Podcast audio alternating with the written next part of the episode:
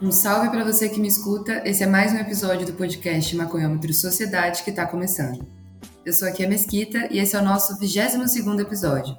Esse é um projeto do Canal Monitor de entrevistas com representantes de iniciativas que promovem e movimentam o debate sobre a maconha e a política de drogas no Brasil, através de entidades, organizações, coletivos, grupos de pesquisa e associações.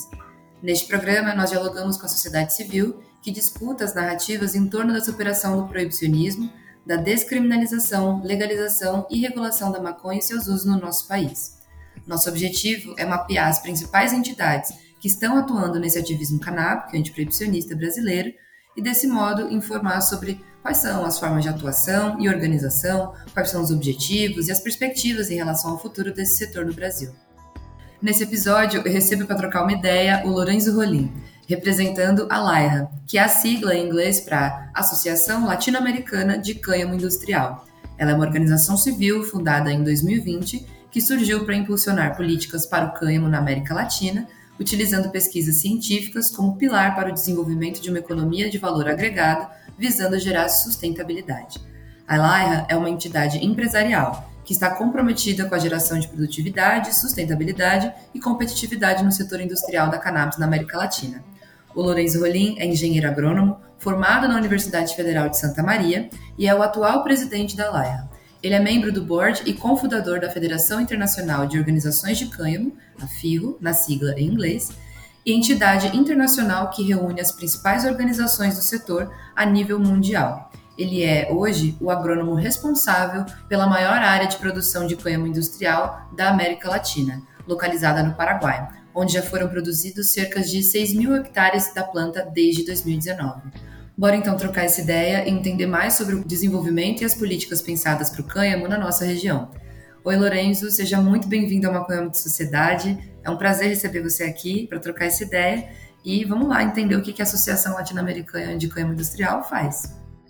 Bom dia, Kia. Bom dia, ouvintes do, do podcast. É um prazer estar aqui com vocês.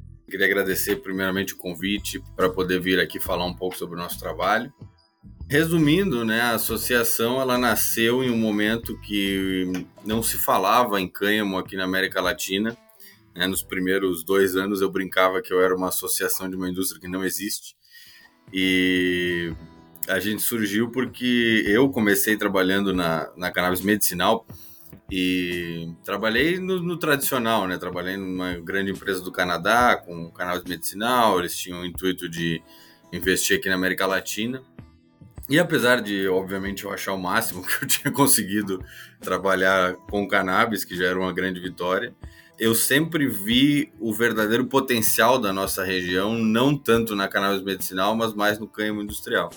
É, não que a cannabis medicinal não seja importante, tá? Não é isso que eu estou falando, é, mas a gente olha para a conjuntura é, geopolítica e socioeconômica da América Latina, a gente vê que é, a América Latina tem economias basicamente agrícolas. Né, e, e como as balanças comerciais todas dependem da agricultura e nós somos os maiores produtores de uma porção de alimentos. É, o Brasil é o maior exportador de vários alimentos e maior produtor de celulose, né, várias coisas que, que vêm do agro. E eu sempre associei isso, até por ser formado em agronomia tradicional brasileira, né? uma escola de agronomia bem tradicional lá em Santa Maria, grandes culturas. E eu via o cânhamo como uma. É, eu sempre achei muito estúpido nós nunca podermos explorar o cânhamo, porque me parecia uma coisa óbvia, né? Uma planta que tem um grão proteico, que tem uma fibra natural excelente, que tem uma série de vantagens aí no, no sistema é, agrícola que poderia ser implementada em qualquer país aqui na América Latina.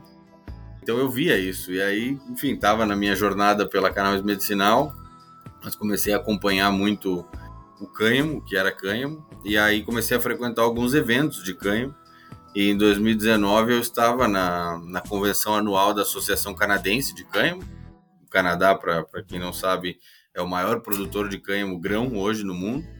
Então eles abastecem boa parte do mercado mundial em grãos e proteína, farinha, tudo que deriva do grão, azeite. E era uma convenção gigante, né? Uma convenção de, sei lá, uma, quase mil pessoas, um hotel gigante lá em, em, Calgary, no Canadá. E eles têm muitos associados, obviamente, são os maiores produtores do mundo. E na época eu conversava bastante com o presidente da associação canadense, na época, o nome dele era Russell Crawford. Em algum momento no evento eu estava sentado com ele e ele apontou que eu era o único latino que estava no evento, do México para baixo, não tinha ninguém. E ele falou, achei curioso porque achei que teriam pessoas da Colômbia ou do Uruguai, na época Colômbia e Uruguai já se moviam, né, na cannabis bastante. E ele falou, mas eu olhei as inscrições e tem só você aqui.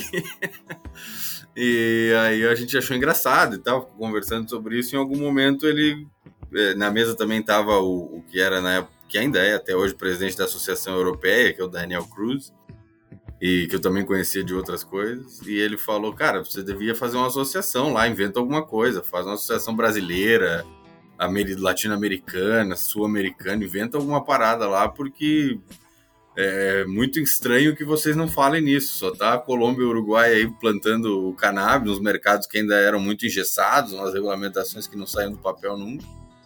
E aí eu voltei com isso na cabeça, mas mais assim, pareceu uma ideia louca do que uma, uma coisa que podia acontecer. E aí, quando deu uns seis meses depois, eu acabei decidindo realmente seguir em frente. E foi interessante porque casou com o início da regulamentação do cânhamo no Paraguai, mais ou menos na mesma época. E aí tivemos o Paraguai apontando aqui na América Latina como o maior produtor, né? Em dois anos, rapidamente superou aí a Colômbia e o, e Uruguai. E o nosso trabalho tem se focado desde então é, muito em ações educativas. A gente é muito apegado a, a educar o público é, sobre o cânhamo, sobre o potencial do cânhamo, principalmente utilizando um ponto de vista bem agro, assim, bem tentando apontar para o campo, para a produção, seja em pequena escala, pequenos produtores, né, que é um exemplo mais do Paraguai, como pode ser usado em grandes produtores em grande escala. Então, a gente já fez cursos online, a gente tinha mais de 300 alunos online é, em 2020, quando a gente começou a fazer uma série de, de aulas. Foi bem sucedido, assim, a gente fez umas 20 aulas, muita gente participava de toda a América Latina, tinha gente inscrita de todos os países. E a gente sempre teve também essa questão de educação, não só com o público, mas também com governos. Então, durante todo o processo de regulamentação do Paraguai, né, eu estive muito presente lá fisicamente para conversar realmente com autoridades. Né, já tive com o ministro da Agricultura, uma série de secretários, uma série de, enfim, representantes do Ministério da Agricultura, é, sempre falando sobre termos técnicos do que eles deveriam estar tá fazendo na regulamentação. Né, estive muito aqui também com o pessoal da quando a PL 399 estava querendo ser votada, então a gente eu me reuni várias vezes aí com, com os deputados, é, tive presente no Equador, quando o Equador estava é, fazendo regulamentação em 2020. Países da América Central, vários a gente também ajudou de alguma forma, Honduras, El Salvador, Panamá, Costa Rica, a gente sempre teve em contato. Tive, já fui chamado até pelo governo de Curaçao, uma ilhazinha no Caribe, que eles tinham interesse de, de regulamentar o cânhamo lá, com foco em turismo, achei super legal e me chamaram um dia para participar de um evento lá que também era para mim explicar para as autoridades locais o que, que seria é, uma indústria local de cânhamo. Então a gente vai se metendo em coisas aí que acontecem, mas sempre com esse foco de educar, de tentar promover a atividade e obviamente a gente também ajuda empresas que estão começando, né? No Paraguai a gente esteve muito próximo das empresas que acabaram se consolidando hoje como as produtoras no Paraguai. A gente no Equador está ajudando também algumas empresas que estão começando agora, fazendo os testes de variedades agora, entendendo como funciona o cânhamo no Equador. E uma ajuda, eu quero dizer assim, quase uma consultoria de processos mesmo de campo, de importação, de exportação, como achar o mercado lá fora, quem são os compradores lá fora. Que o cânhamo ainda é uma commodity muito nichada, né? Não é como uma soja que qualquer porto aqui no Brasil que você vai, você vende a quantidade que for de soja sem nenhum problema. É, o cânhamo você precisa ter uma venda muito especializada, uma venda técnica quase. Você tem que ir atrás do grande comprador, entender o que ele quer, dar o produto específico que ele quer, tem que bater um monte de requisitos de qualidade, né? Não é uma coisa simples, mas tem ido muito bem até agora. Então a gente está bem feliz de ter, de certa forma, conseguido ajudar a indústria do cânhamo a passar a existir aqui na América Latina, que quando a gente começou não tinha absolutamente nada. Então hoje a gente já pode dizer que existe uma indústria de cânhamo no Paraguai que já exporta, né, que já caminha com as próprias pernas e que já tem um mercado mais interessante de tudo interno. O Paraguai permite a venda do cânhamo dentro do país, que é muito legal. É, a Colômbia e o Uruguai sofreram muito por muitos anos com produções que não podiam ser vendidas no próprio país, tinham que exportar tudo e não conseguiam exportar, isso causou uma série de problemas. Então, o Paraguai já de largada permite que a própria população do país consuma. E agora estamos aí empurrando também o Equador e agora a Argentina. Eu estive na Argentina semana passada. Era um evento organizado aí pela por uma empresa local que é associada da Laira, junto com autoridades do Ministério da Agricultura. É, eles criaram também uma câmara setorial específica para cannabis e cânhamo, que é quem vai fazer a regulamentação do cânhamo lá. Então, várias autoridades dessa câmara. E foi muito interessante porque, mais uma vez, assim, seguindo o exemplo do Paraguai, autoridades muito empolgadas, muito felizes, que eles queriam que isso acontecesse, eles estão lutando para fazer uma regulamentação que funcione para a Argentina, eles não querem copiar uma coisa da Europa ou dos Estados Unidos, que é o que aqui no Brasil a gente estava indo por esse caminho, né? É, na Argentina, eles estão focados em fazer algo que funcione para eles e que permita que a indústria deles tenha vantagens. E foi muito interessante ver, ver os ensaios de, de variedades que estão sendo feitos lá, né? muitas variedades europeias, muitas variedades da China também, como a gente usava no Paraguai. E, enfim, é, a indústria está nascendo, está se movimentando, e nosso papel é estar tá aqui para segurar a mão de todo mundo e tentar ajudar a caminhar um pouquinho mais rápido, um pouquinho mais inteligente, sem cometer erros que foram cometidos em outros lugares já da nossa experiência. Massa. Muito bem explicado, Lorenzo, como que você entrou nesse universo e principalmente como você trouxe isso de uma forma mais institucional para o Brasil também, né? Para a América Latina em si.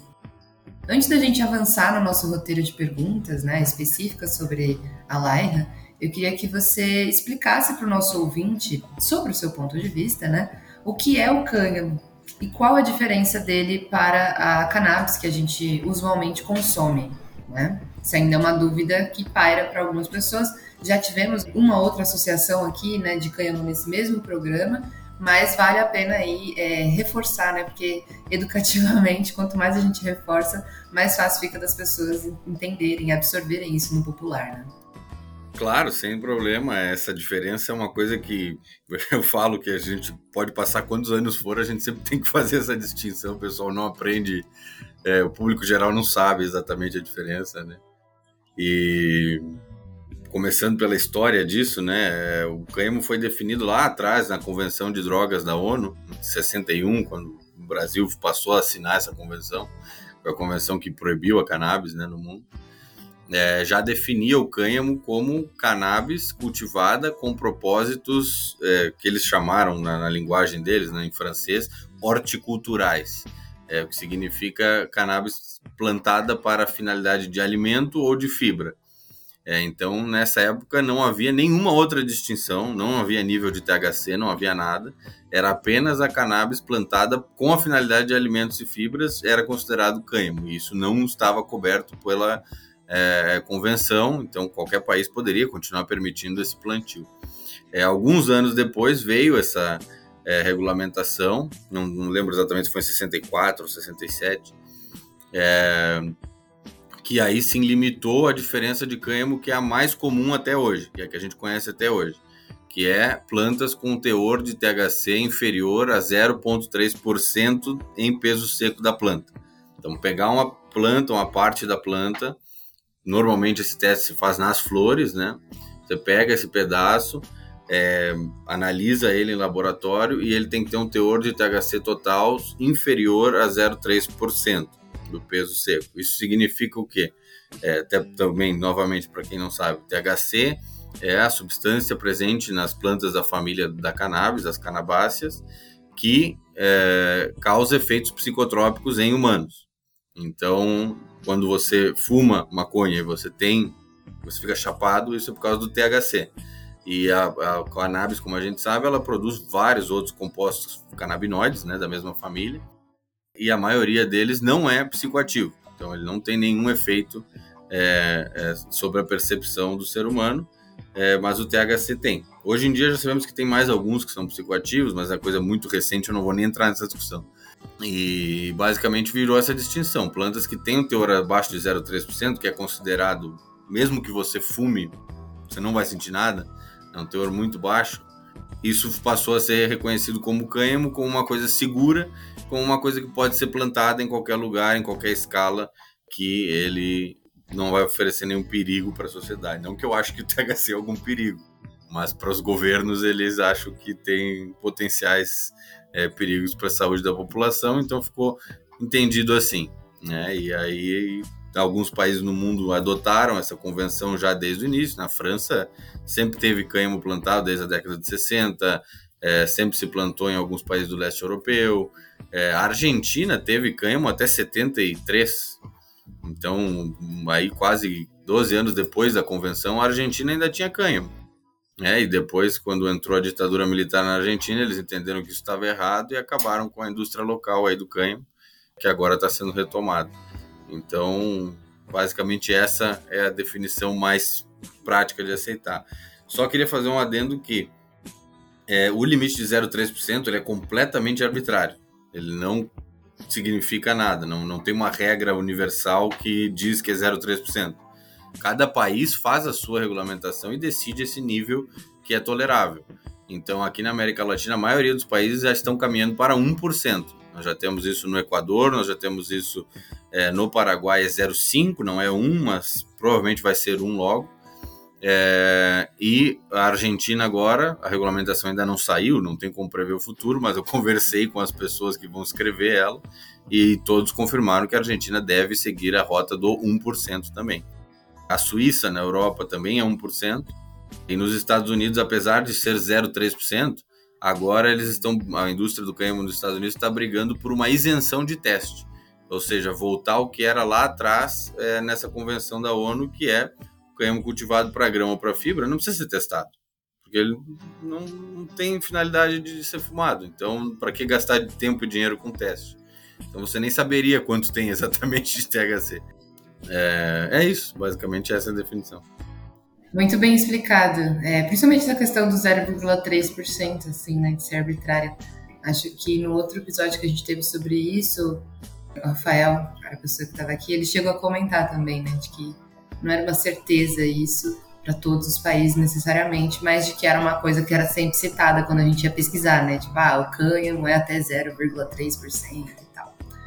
Bom, eu queria saber agora, é, Lorenzo, como que vocês financiam as atividades é, da associação, como que vocês é, desenvolvem e viabilizam a execução desses projetos? É por parte de financiamento é outro é, tipo de situação? A Laira, basicamente, ela é financiada pelos associados. Então, nós temos associados que pagam uma taxa anual aí de, de participação, né? E esse dinheiro é usado para financiar as atividades da, da associação.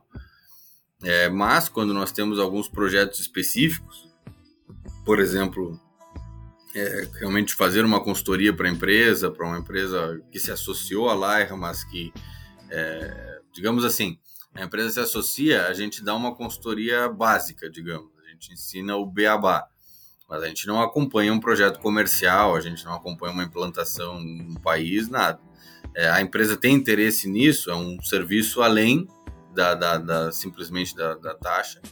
E aí a, gente negocia com a empresa mediante a necessidade de cada um. Tem gente que precisa de ajuda desde o, é, encontrar semente e plantar e entender como vai funcionar a genética no país, até empresas que estão interessadas só em vender. É, eu já tenho produto aqui e preciso é, vender isso, me ajuda a achar mercado. Então, dependendo das necessidades de cada um, a gente adapta é, e esse dinheiro é usado para fundar as atividades da associação, financiar as atividades da associação. É, e tem acontecido muito aqui é, empresas do Uruguai e da Colômbia, como eu falei né, no início. É, empresas que estão com estoque em mão, que estão estoque parado, não conseguem vender, é, tem uma dificuldade de, de, encontrar mercados. O mercado lá fora da flor, do CBD, está muito saturado e já faz alguns anos, né, não é novidade isso. E essas empresas aqui continuam produzindo flores, continuam produzindo extratos de, de plantas com alto CBD ou com, com alto algum outro canabinoide.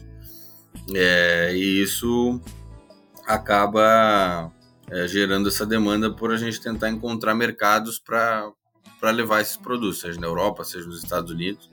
Mas ultimamente, nos últimos um ano aí, isso tem sido bem complicado, assim, um tema bem complicado. Muitas empresas no Uruguai, principalmente, estão estão saindo da indústria porque não não conseguem se adequar ao mercado internacional, o preço não vale a pena. É, é muito mais fácil para um grande produtor americano que tem é, é, muito mais facilidade de chegar no mercado local, tanto em qualidade quanto em velocidade, logística, né? Não estou falando de uma importação, é só um transporte dentro do país. É, você não vai escolher jamais comprar essa flor de um uruguaio do outro lado do mundo. Então isso prejudica muito eles mercadologicamente.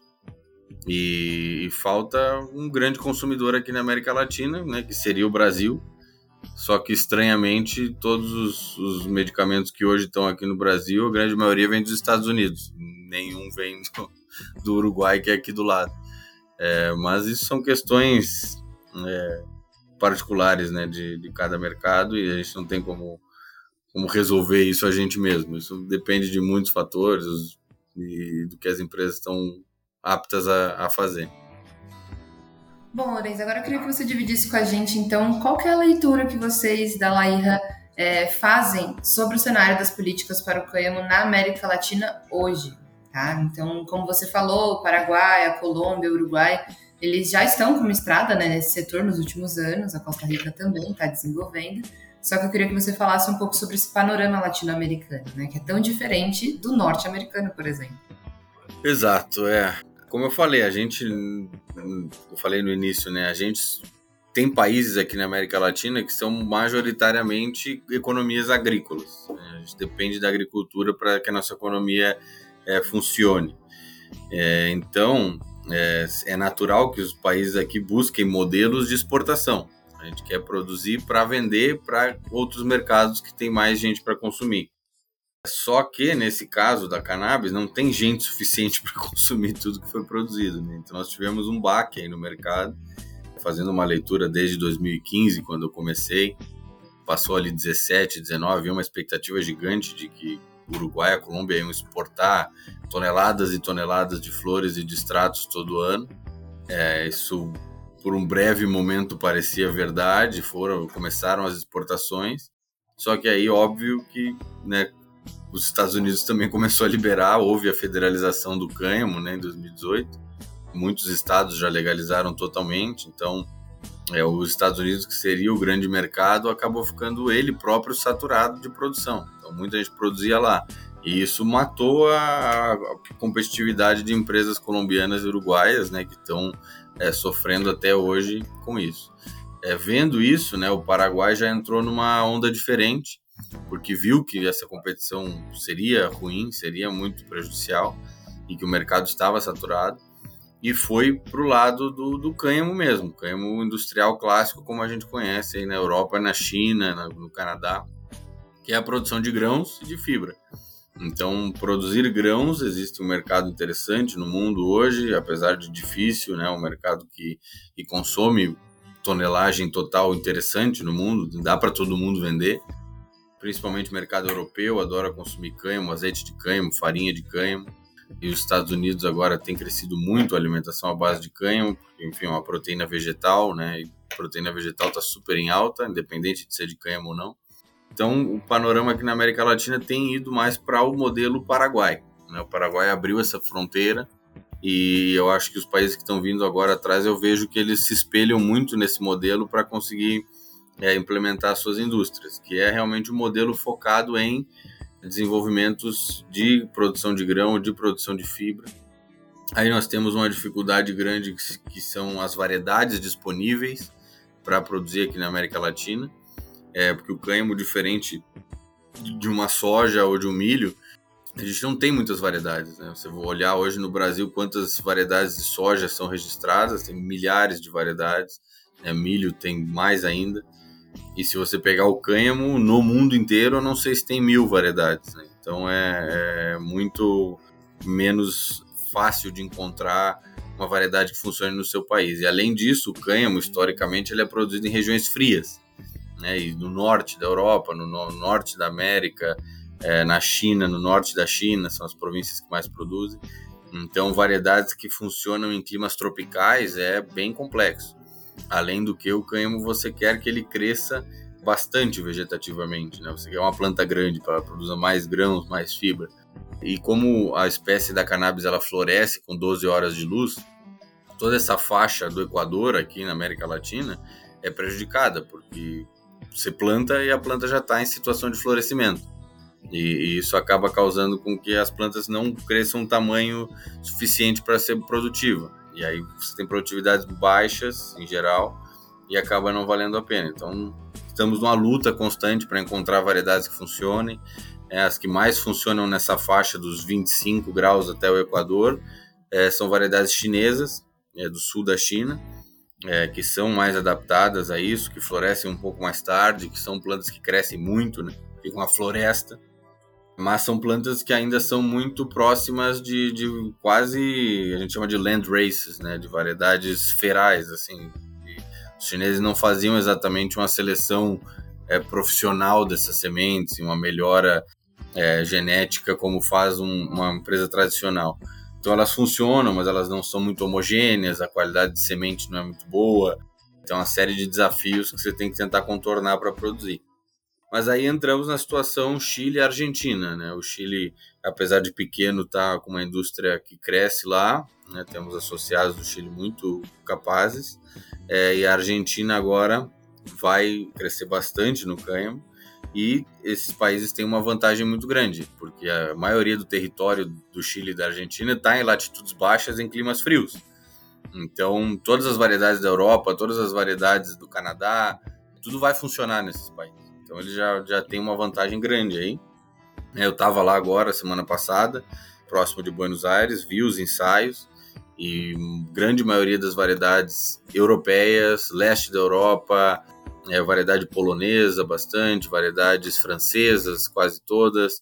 Não lembro se eles testaram alguma canadense, variedades italianas, é, algumas variedades do, do, leste da Europa, mais é, Lituânia, Romênia, é, Hungria e, e as chinesas. Todas funcionando super bem, todas rodando tranquilamente. Obviamente é a primeira vez que eles estão fazendo, então tem alguns problemas, mas em geral, muito mais promissor do que qualquer outra coisa que é possível ser feita numa Colômbia, no Equador, no próprio Paraguai, a gente sofreu muito no início. Né? No Paraguai, a gente testou variedades do mundo inteiro e só as chinesas basicamente performaram no nível aceitável. Essas europeias todas não funcionam nessa faixa. Muito quente o clima, elas não aguentam, a, florescem muito cedo. Então, isso gera uma série de desafios. E aí, pensando em panorama da indústria como um todo, né, para a América Latina, eu acho que os modelos vão ser mais nesse sentido agora, de, de, buscar o mercado de grão, de fibra, de dominar esse mercado. Né? O Canadá, apesar de ser o maior produtor hoje e abastecer boa parte do mundo com grãos, o cultivo de qualquer coisa no Canadá é caro, porque seis meses do ano você está embaixo de neve e muita neve. Então é complexo você competir em preço com um país como o Brasil como a Argentina, que produz é, duas vezes por ano, no mínimo. Né? O Brasil chega a produzir três vezes por ano. Então, é, quando a gente conseguir dominar, tiver regulamentação, em primeiro lugar, segundo, tiver variedades que funcionem aqui, a gente vai conseguir entrar nesse mercado com preços muito mais baixos do que os canadenses conseguem praticar hoje e vai conseguir ganhar espaço nesse mercado a longo prazo. É, além disso, com a demanda global subindo para cânhamo, cada vez mais vai ter mais mercado, vai ter mais gente interessada em consumir. Né? Eu tenho certeza que o Brasil é um país que as pessoas tendem a ter uma alimentação saudável. Se a gente tivesse acesso a, a, a grão de cânhamo como alimento, aqui seria um excelente mercado. Né? A gente consome vários outros produtos nichados aqui no Brasil. A gente consome chia, a gente consome linhaça, a gente consome enfim, qualquer uma dessas sementes saudáveis, né, a gente consome aqui. Então, é, o cânhamo não vai ser diferente. Além do que a farinha isolada, que tem alto nível de proteína, você pode fazer é, whey protein vegano, produto que aqui no Brasil hoje vende, vai em qualquer loja de suplementos, só tem whey protein, metade é vegano. Então, você teria mais uma opção de fazer aí vegano. Eu tomo vegana. É, então... E eu não então sou vegana. Exato. Não, exato. Tem uns muito gostosos. Eu tomo whey também, por orientação do meu nutricionista, mas eu tomo normal. E quando eu estava começando, eu, eu, provei vários. E tem uns veganos bem gostosos, assim. Eu acabei Eu tomo porque é mais barato, olha que louco. Falando sobre esse assunto, o vegano é mais barato. Então, pois é. Então, imagina se a gente tivesse o cânhamo aqui para fazer. A gente já testou várias receitas, digamos, no Paraguai, junto com outras empresas. E o cânhamo ele ainda é mais gostoso para fazer do que o que se faz normalmente ervilha, né?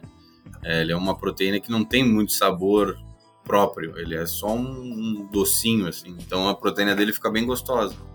É, e é uma, um produto que a indústria alimentícia aqui do Brasil não tem acesso, a gente não pode fazer nada. Né? Já várias empresas aqui do Brasil tentaram importar, a gente já teve envolvido em vários processos de trazer semente, de trazer proteína para o Brasil, é, e a Anvisa não deixa.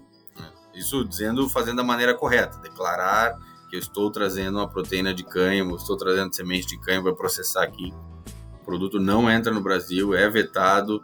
Já tivemos, inclusive, cargas é, destruídas de empresas. As empresas realmente destruíram, tiveram que descartar as cargas, porque a Receita Federal e a, e, e a Vigilância Sanitária não permitem entrada. O que é inexplicável, nunca conseguiram dar uma razão lógica para isso, né? Infelizmente, o nosso país tem muitos burocratas nesses nesses órgãos do governo e eles só sabem se defender para não estourar neles. Então, é, se Caimo não pode, não pode porque não sei porque não pode, mas não pode, eu não vou ser eu que vou assinar e botar meu nome na reta por causa disso. E aí não passa. Tem uma iniciativa agora que está tentando mudar essa visão sobre o alimento de cânhamo, é, até liderada pelo, pelo Rafael da NC, né, que a gente conversa bastante. É, não sei se eu posso entrar em muito detalhe, perguntei para ele se eu podia falar, mas talvez a gente consiga mudar alguma coisa nos próximos, nesse ano, talvez no próximo ano. Mas é complicado, enfim, né, o mercado brasileiro, pensando no panorama Latino-América, seria um excelente mercado consumidor para produtos de cânhamo. E eu nem entrei ainda na, no assunto mais é, relevante do cânhamo, que é o mercado têxtil. O Brasil é um dos poucos países, diferente até dos Estados Unidos, que não tem a estrutura de indústria base para processar fibra natural e fazer roupa, é, aqui no Brasil a gente tem a cadeia inteira do algodão, de, de, de plantio do algodão até produzir as peças finais, calça jeans, tudo à base de algodão. Então, se a gente tivesse o cânhamo como opção aqui, é, a gente poderia trabalhar junto com a indústria têxtil, e aí tem muita gente interessada, eu, eu falo com muita gente na indústria têxtil. Né, tem uma empresa é, associada da Laia aqui no Brasil, que é a Quinco, eles trazem é, fios e tecidos da China e distribuem aqui no Brasil para confecções e para marcas. E tem uma demanda gigante que a gente encontrou reprimida. Assim, as pessoas, ah, vocês conseguiram trazer cânhamo? Puxa, quero, quero fazer, sempre quis fazer, sempre quis usar cânhamo. É, e até para outras indústrias, como a própria indústria de automóveis, né, indústria automotiva, é, usar o tecido de cânhamo para banco, para interior de carro, para que é um tecido muito resistente. Então é um tecido que eles gostam de, de colocar nessas aplicações que precisa de mais resistência. Enfim, é, eu acho que tem um, potencial gigante. A Argentina está vendo isso agora, o Paraguai já viu lá atrás, mas são países menores, com economias menores, né? Então é, o Brasil tem que, que acordar para a vida e, e entrar logo nisso para a gente realmente poder falar que existe um panorama positivo na América Latina. Porque até hoje a América Latina, infelizmente, foi muito negativa em geral. A gente teve regulamentações, países permitiram, é, mas o Uruguai a Colômbia uma série de problemas, né? O Uruguai montou um mercado para exportar e foi é, liberar as regulamentações de exportação quase cinco anos depois. Então, é, as empresas no país ficaram completamente presas né, a, a produzir e não conseguia vender para ninguém. E não podia vender dentro do país. E aí faz o quê? Põe no freezer e espera. É, então foram muito prejudicadas e o panorama foi ruim por muitos anos. Né? Agora tá, parece que temos uma luz no fim do túnel, graças à iniciativa do Paraguai, que teve a, a coragem de ser pioneiro, tivemos um governo que apoiou a gente lá. É, eu, eu vivi no Paraguai basicamente dois anos. Estive dentro de fazendas muitas, muitas e muitas vezes, por meses acompanhando as, as, as lavouras, que era a primeira vez que estava acontecendo na América Latina, né? Campos de, de larga escala produzindo. E aí a gente tentou estar mais próximo possível. Então, pensando assim, futuro, temos futuro, mas temos que continuar pela linha do que a gente sabe fazer, que é a agricultura. Então, vamos para o lado da agricultura, vamos tentar levar com que várias indústrias entendam que o cânhamo é uma matéria-prima viável, sustentável, mais interessante, menos impactante no meio ambiente, né, mais verde, é, sem falar em toda a questão do crédito de carbono, que é outra discussão. É, mas eu acho que vai ser adotada por, por muitas empresas aqui grandes do Brasil, principalmente celulose, têxtil, é, automotivo, alimentação. É uma questão de tempo, uma questão de regulamentação. Talvez olhando agora a Argentina, já que a gente não presta muita atenção no Paraguai, talvez olhando a Argentina a gente veja o erro que a gente cometeu de deixar eles fazerem primeiro. Olha, acho que você adiantou aí algumas coisas que eu ia te perguntar e foi muito bom, porque fez bastante sentido assim na linha de raciocínio para o nosso ouvinte compreender não só a questão latino-americana, mas também a questão brasileira, né? É, os nossos atrasos em relação a tudo isso.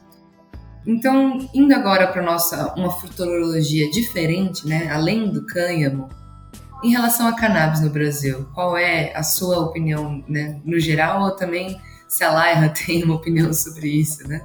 Em relação às questões de políticas públicas, de desenvolvimento, né? Queria que você dividisse um pouco disso com a gente. Né? Então, você acredita que existe essa possibilidade de regulação, é, de reparação, de. Enfim. Bom, nós viemos de quatro anos muito difíceis para cannabis, né? A gente não tinha nenhuma possibilidade de fazer nada com cannabis é, no governo anterior. É, não estou julgando nenhum outro mérito dos governos, só que realmente um governo que sempre deixou claro que não faria nada com cannabis desde o início e não fez realmente. Nesse novo governo, vou falar primeiro do, do que eu acho que vai acontecer, depois da minha opinião pessoal. Nesse novo governo, eu acho que o governo é obviamente muito mais aberto para falar sobre o tema e para discutir sobre o tema né? Não à toa o Paulo Teixeira, que é o cara que estava capitaneando a PL 399, virou ministro. É, não acho que uma coisa tem a ver com a outra, acho que ele só virou ministro porque ele é do mesmo partido, mas enfim, é um cara que estava à frente da discussão e hoje é ministro do governo. É, só que eu acho que esse governo ele ainda vai lutar muito por capital político e por organização política do Brasil, né? Porque o Brasil meio que explodiu, ali final do ano, início do ano, tivemos uma série de eventos graves em termos de política aqui no Brasil e eu acho que o, o governo Lula agora 3 deve se preservar o máximo de tempo possível sem entrar em temas polêmicos justamente para acalmar todo mundo, negociar tudo que tem que negociar, deixar todo mundo certinho, bonitinho, para o país começar a rodar de novo. É, então eu não apostaria em nada nos primeiros um, dois anos desse governo. Eu acho que eu, eu por exemplo, já me, me chamaram, ah, vamos falar com o Paulo Teixeira, vamos falar com... Eu, cara, não sei se vale a pena falar, porque nesse momento eu acho que eles não vão ter é, capital político para passar uma coisa assim polêmica. Ainda mais com toda uma base de deputados que vive de fatos negativos do governo para atacar o governo para exigir mais coisas em contrapartida. Então eles não, não, não deveriam entrar nisso agora. Agora, daqui talvez ano que vem, de repente, né, no meio do ano que vem, uma coisa já com um cenário político mais estável, com a gente já vendo como o governo vai caminhar, é, aí eu acho que é o momento de falar para lutar por alguma coisa antes do final do governo, antes do final dos quatro anos. E eu acho bem plausível, bem possível que a gente consiga passar por alguns motivos. É, um, a Argentina vai abrir esse ano, vai começar a ter um monte de dados vindo de lá e de informações, e a Argentina está se articulando muito bem com o Paraguai, com o Uruguai, né? Os, os técnicos do governo foram para os dois países, chamam os técnicos do Uruguai e do Paraguai para a Argentina para falar sobre a regulamentação argentina. Então é uma, uma, uma coordenação Mercosul, assim, de, é, de, de, de é, e eu acho que o Brasil em algum momento vai começar a escutar isso e vai pensar, poxa, mas que diabos a gente está fazendo que a gente não, não entrou nisso ainda. Então, é, eu acho que até o final do governo Lula é capaz a gente ver uma coisa bem positiva, assim. Agora, quanto a outros tipos de acesso a cannabis, né? Eu, pessoalmente, acho que a cannabis deveria ser legalizada para uso adulto, como é qualquer outra substância, como álcool, como tabaco. Sempre fui defensor disso desde o início, nunca escondi isso para ninguém. É, como associação do cânhamo, eu não, não entro muito nesse tema porque não é o meu tema. O meu tema é cânhamo, eu falo de cânhamo. É, mas pessoalmente, eu, Lorenzo, acho que deveria ser uma legal, haver uma legalização no Brasil, é, porque é um país que sofreu muito com o efeito da proibição. Então, nós temos uma camada aqui no Brasil é, de população, é, e obviamente essa população é sempre dos mesmos grupos né, étnicos, é, que está presa por uma coisa que nos Estados Unidos já é legalizada, que, tá, que perdeu anos e anos de vida, que acabou se envolvendo em crimes mais pesados, isso destruiu muitas estruturas familiares, muita criança que nasceu sem pai, que cresceu sem pai nem mãe. É, isso gera uma pobreza que é uma bola de neve, uma, uma, uma, uma coisa que se retroalimenta. Então, é, eu acho que o, o, Brasil é um dos países que tem o maior potencial de fazer uma legalização com reparação histórica é, para essas camadas, principalmente. E, eu adoraria ver isso. Conhecendo o Brasil, nunca acho que isso vai acontecer. Eu acho que a gente vai legalizar em algum momento no futuro, porque é inevitável. Só que, conhecendo o Brasil, isso vai ficar na mão de muita gente aqui no redor de onde eu vivo, aqui na Faria Lima, e não vai chegar na mão de quem realmente deveria. É... Mas isso é porque eu sou um eterno pessimista, eu acho que as coisas sempre vão pelo caminho que eu acho que elas sempre vão. Mas, é, enfim, temos uma oportunidade gigante de, de, de, fazer isso acontecer. Espero que eu espero que eu esteja errado, espero que a gente veja muita iniciativa interessante aí vindo da favela, do morro, né? As pessoas retomando a sua vida com é, uma oportunidade de trabalhar com isso de forma legal. Eu acho que é o que seria mais interessante, além do que é, eu nem vou entrar no ponto de, de filosofia de porque uma substância psicoativa deve ser proibida, né? A pessoa é adulta, ela é acima de 21 anos ou de 18 anos aqui no Brasil e ela decide fazer uso de uma substância, o que, que o governo tem que meter o dedo na minha vida e dizer que se eu posso ou não posso fazer isso, ou se isso é certo ou errado? É, isso é uma estupidez gigantesca, eu acho que isso é um absurdo, ninguém deveria regular nada nesse sentido. É, e a gente já está vendo outros países caminhando para outras substâncias, já passaram da maconha, a maconha já virou coisa do passado, né? Uh, inclusive os dados que têm vindo aí do, do, Colorado e da Califórnia mostram que os jovens acham maconha coisa de velho, eles nem fumam mais maconha, eles acham que é uma coisa meio, né, tipo, coisa do meu vô, do meu pai, não vou fumar maconha. E, e, as, e, e as, os estados nos Estados Unidos, no Canadá, a gente já está vendo isso na Austrália agora, né, já está passando por cima da maconha, já está indo para outras drogas que eram também muito proibidas há muito tempo. Né? Já estamos vendo é, psicoterapia assistida com psicodélicos, já tem vários lugares legalizando cogumelo, estamos é, vendo MDMA vai virar uma, uma droga farmacêutica a qualquer momento, é, o LSD está sendo explorado em várias pesquisas, e o Brasil ainda não conseguiu superar o ponto da cannabis. Então a gente tem uma um caminho duro pela frente, né? Nós somos o país talvez com maior potencial de explorar esse mercado psicodélico pós-cannabis. Só que a gente precisa destravar a cannabis logo. A gente tem um país que tem um histórico aí milenar de ayahuasca, né? O mundo inteiro vem para o Brasil para ayahuasca. A gente tem os maiores estudiosos sobre isso no mundo. E a gente precisa primeiro superar a porta de entrada que é a cannabis. Eu acho que a cannabis não é porta de entrada para droga nenhuma quando você está falando de uso pessoal. É, só se for para o McDonald's. Mas do ponto de vista da regulamentação de um país, eu acho que a cannabis é o primeiro passo para muitas outras regulamentações que são necessárias. Então espero que, que esse governo veja isso de forma positiva e consiga é, ajudar o Brasil a destravar esse processo. O que no mínimo a nossa inveja dos argentinos use, seja usada para alguma coisa positiva uma vez na vida e a gente veja eles ganhando dinheiro e os nossos produtores rurais decidam parar de ficar de braço cruzado e entrar. O que também é uma injustiça, tá? Porque eu já falei com muito produtor rural aqui no Brasil, grandes inclusive, gente gigante, Mato Grosso. E, e, eles todos querem entrar e querem entrar em algum momento, só que eles não são gente que compra esse tipo de briga aqui no Brasil. Já tem polêmica demais em torno deles para querer plantar maconha. Então eles Todos, todos os que eu já conversei têm o mesmo discurso. Nossa, muito legal, quero fazer, puxa, que bacana. Quando, quando tiver a lei, aí a gente conversa, tá? Obrigado. Então, assim, tem que, tem que ter uma certa boa vontade do governo. Eu tenho certeza que quando tiver, o Brasil vai, vai explodir muito rápido, porque a gente é muito bom nisso. É exatamente isso. Bom, estamos nos encaminhando aqui para o fim. É, eu queria te perguntar, Lorenzo, sobre as suas referências nesse tema da cannabis usada para fins industriais, né? De quais fontes você deve, bebeu para adquirir esse conhecimento sobre o tema e também pedir para que você compartilhe é, aqui com os nossos ouvintes o que você vem consumindo, admirando, né? Para eles conhecerem, sejam de projetos, iniciativas, livros, programas, filmes, enfim, para que eles possam seguir e acompanhar nas redes o que você acha que é relevante aí sobre esse tema. É, assim, eu acompanho muito coisas oficiais, digamos, né? Eu, eu, eu sempre acompanho movimentações da União Europeia, movimentações do governo americano. Eu estou sempre lendo portais que, que, trazem essas notícias, né? Tipo, o Hemp Today nos Estados Unidos e na Europa é muito bom nisso. Tem o Hemp Benchmarks, tem uh, o New Cannabis Ventures. Eu estou sempre vendo esses sites né, estrangeiros para ver o que está acontecendo. Eu também vejo os sites oficiais, né? Como eu falei agora, a gente até nem comentou, mas é, no início do ano, agora em fevereiro, eu estava presente em Genebra, na Suíça, num evento da ONU, que foi a primeira vez que o cânhamo foi falado dentro do, do parlatório da ONU, né? Que foi um evento exclusivo de cânhamo o dia inteiro.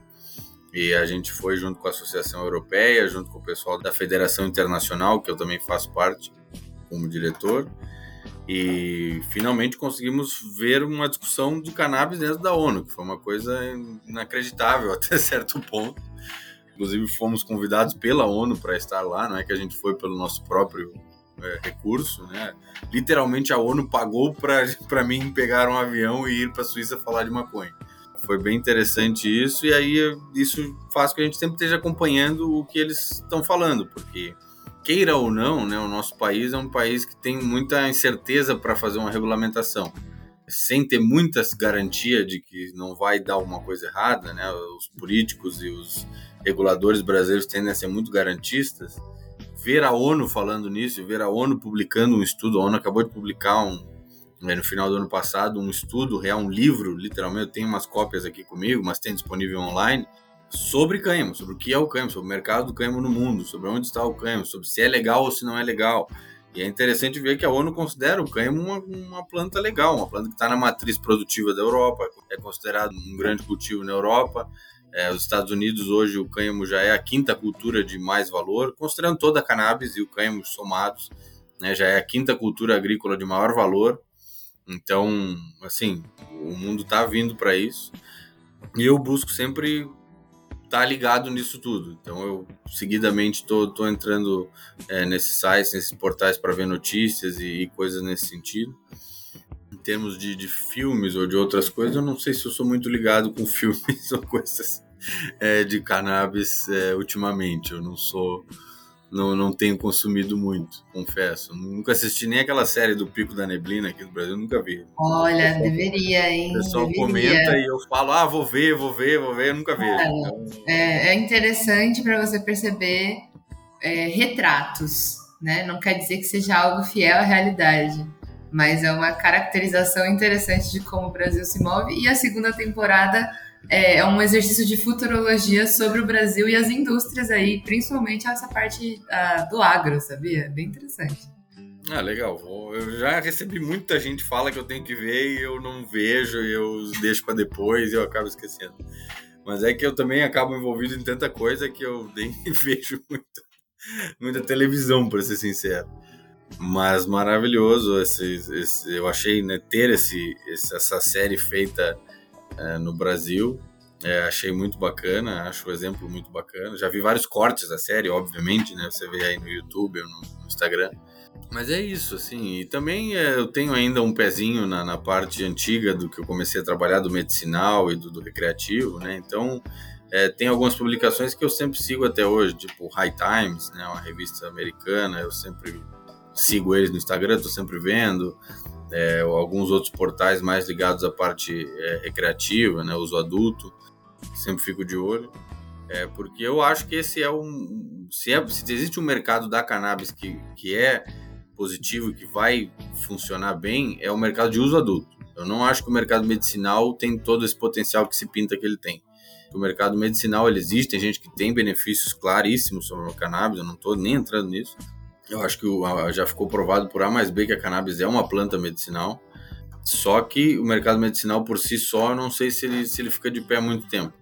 Eu acho que o mercado que realmente existe, e os Estados Unidos está provando isso, é o mercado de uso adulto, que sempre existiu, que sempre teve na mão do tráfico, e que agora está virando legalizado lá, e a gente está vendo aí receitas bilionárias todo ano eles ganham bilhões e bilhões de dólares em recolhimento de impostos, e aí alguns estados mais inteligentes já, quando fizeram a regulamentação, o Colorado, por exemplo, tudo que vem de imposto da cannabis só pode ser usado para saúde e educação, não pode ser usado para outras coisas. Então, desse um bilhão extra aí que eles ganham num ano de impostos, é 100% dedicado à saúde e educação do Estado. E esse tipo de coisa eu acho que faria muito bem a um país como o Brasil, porque teria uma fonte de renda nova, teria uma fonte de renda nova para o Estado e, se bem usada, que é difícil também, né, acreditar que a nossa classe política vai, vai usar bem esse recurso, mas se quisesse usar bem esse recurso, tem bons exemplos aí no mundo de como isso funciona. E é um mercado que a gente sabe que existe, sempre existiu, sempre vai existir. A proibição nunca proibiu ninguém de fumar maconha. É, é, o tipo de droga que você encontra em qualquer cidade do Brasil, desde uma cidade de mil habitantes no interior do interior até São Paulo, tem maconha. Então, quer dizer, a proibição funciona para quê exatamente se a substância é disponível para todo mundo? É, eu, eu sempre fui favorável a uma regulamentação de uso adulto, acho estúpido não ser assim, mas ainda meu foco principal continua sendo é, levar isso para o potencial que eu acho que tem o cânhamo e fazer o cânhamo uma cultura grande aqui no Brasil, ou pelo menos uma opção. Eu acho que tem tudo a ver colocar o cânhamo com uma rotação de cultura com a soja, que é a nossa maior cultura, ou colocar com uma rotação de cultura com milho, é, ser utilizado como alimento para animais, né, para gado, para outros vários animais que a gente produz. O Brasil é o maior produtor mundial de frango, de carne de frango. Existem muitos estudos já que comprovam que o consumo de sementes de cânhamo para frangos é, melhora tanto a qualidade da carne, quanto a qualidade do ovo, quanto o ganho de peso do animal. Então, é, conversa um pouco mais de agrônomo, mas quem, quem produz isso sabe muito bem o que eu estou falando. É, o alimento é o custo mais caro de você ter uma granja hoje. E se você tivesse uma opção que o seu ovo que você produz, que você vende no supermercado, tivesse mais ômega 3 e ômega 6, você não ia dar esse alimento para o seu, seu, animal? E é óbvio que ia. Se você pudesse substituir o milho numa época que o milho está muito caro por uma outra cultura, pra... tudo são opções que a gente quer incluir o cânhamo. Então, às vezes, o pessoal pensa que a gente está falando uma coisa muito fora da realidade. Não, pelo contrário. Eu quero falar com os caras mais conservadores, tradicionais do Brasil, produtor rural, para dizer, gente, é uma planta que tem um grão que é parecido com a soja e é só isso. Não tem mais nada além disso. Você só tem que saber isso, você tem que usar ele como um recurso. E eu espero que a gente consiga fazer isso no Brasil logo, porque eu já estou meio cansado de fazer em outros países. Eu confesso que meus dias de viagem eu já não sei se eu, se eu vou continuar fazendo. Eu já viajei muito nos últimos dois, três anos. Fiquei mais tempo fora de casa do que em casa, com certeza. E acho que chega, né? Acho que está na hora de, de, começar aqui no Brasil é, a mudar esse panorama. Muito interessante essa última fala, né? Tô cansado de viajar, queria fazer no Brasil. Queria deixar de representar só a América Latina nos outros países que estão tentando fazer algo com isso e representar o meu país, né? Mas a gente vai lutar para isso, viu, Lourenço? Bom, queria muito agradecer a sua presença, todas essas informações que você trouxe sobre sua trajetória, sobre o trabalho que vocês vêm realizando. Foi muito interessante para mim conhecer o trabalho da Associação Latino-Americana de Cânhamo Industrial. Acho que para todos os nossos ouvintes, né, que estão finalizando esse episódio até aqui, né, que estão ainda ouvindo esse episódio, também foi muito interessante. E eu queria que, enfim, você fizesse sua fala final, é, pudesse mandar aí seu salve para quem você quiser mandar. E, e, é isso, Lorenzo. Muito obrigada mesmo. É, eu que agradeço mais uma vez. É, eu, como falei no início, né, toda oportunidade que eu tenho de falar sobre o tema com, com quem quer que seja, eu costumo aproveitar e fazer questão de achar um tempo para fazer, é, porque eu acho importante manter a mensagem sempre recorrente no mundo, né, de que a gente precisa é, falar mais sobre isso e entender mais sobre isso. Eu quero falar tanto sobre isso para chegar num dia que eu não precise mais falar sobre isso. Todo mundo já saiba o que é, o que está acontecendo e, e, que é isso. Mandar um, um salve para todo o pessoal da, da Laira, nossos associados todos aí no Equador, na Colômbia, Argentina, Paraguai, Uruguai, Chile, Costa Rica, Honduras, é, El Salvador, Panamá, todos os países aí que a gente tem, tem alguma representação É, mandar um salve pro Rafael da NC aí, que está sempre é, ajudando a gente em várias coisas aqui no Brasil. Enfim, todo mundo que, que ajudou a gente nessa, nessa caminhada toda, né? A gente, eu tive sempre muita sorte de ter pessoas que acreditaram no meu trabalho e permitiram eu fazer isso tudo que eu estou fazendo, porque né, nada sai de graça, a gente tem que pagar aluguel e, e supermercado no final do mês. Então, todo mundo que sempre me ajudou, eu sempre faço questão de agradecer. E é isso, espero que a gente tenha uma, uns quatro anos aí pela frente de, de, bastante mudança. Espero que finalmente chegue a hora do Brasil é, mudar. Já estamos vendo algumas iniciativas aqui no Brasil, né? Recentemente a Universidade Federal do Rio Grande do Norte teve a autorização para plantar.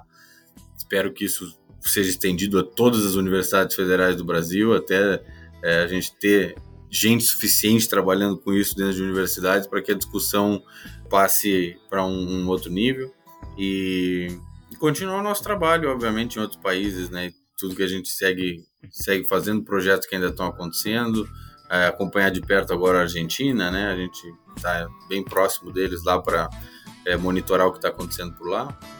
E é isso. E muito obrigado a vocês mais uma vez pelo espaço. Massa. É isso aí, galera. Esse foi o Maconhômetro Sociedade de hoje, recebendo o engenheiro agrônomo Lourenço Rolim representando a LAIRA, Associação Latino-Americana de Cânhamo Industrial. Essa foi mais uma troca incrível desse nosso projeto de conversas com representantes de grupos da sociedade civil brasileira que disputam as narrativas em torno da maconha no país e atuam por uma mudança de paradigma sobre a nossa falida política de drogas. Para ficar por dentro das notícias canábicas circulando no Brasil, acompanhe o Cannabis Monitor nas redes sociais e pelo site cannabismonitor.com.br para conhecer os atores que estão movimentando o ecossistema canábico brasileiro em diversas frentes, acompanhe todos os programas do podcast Maconhômetro. Se você vê relevância no nosso trampo e tem condições de fortalecer o nosso corre, contribua com a nossa campanha de financiamento coletivo. O endereço é apoia.se barra e o link está na descrição desse episódio. O Maconhômetro é um podcast independente, produzido pelo Canal Monitor Brasil e apresentado por mim, que sou o Kia Mesquita. Você me encontra nas redes pelo perfil arroba Kialene. Um abraço para geral e até a próxima entrevista, galera.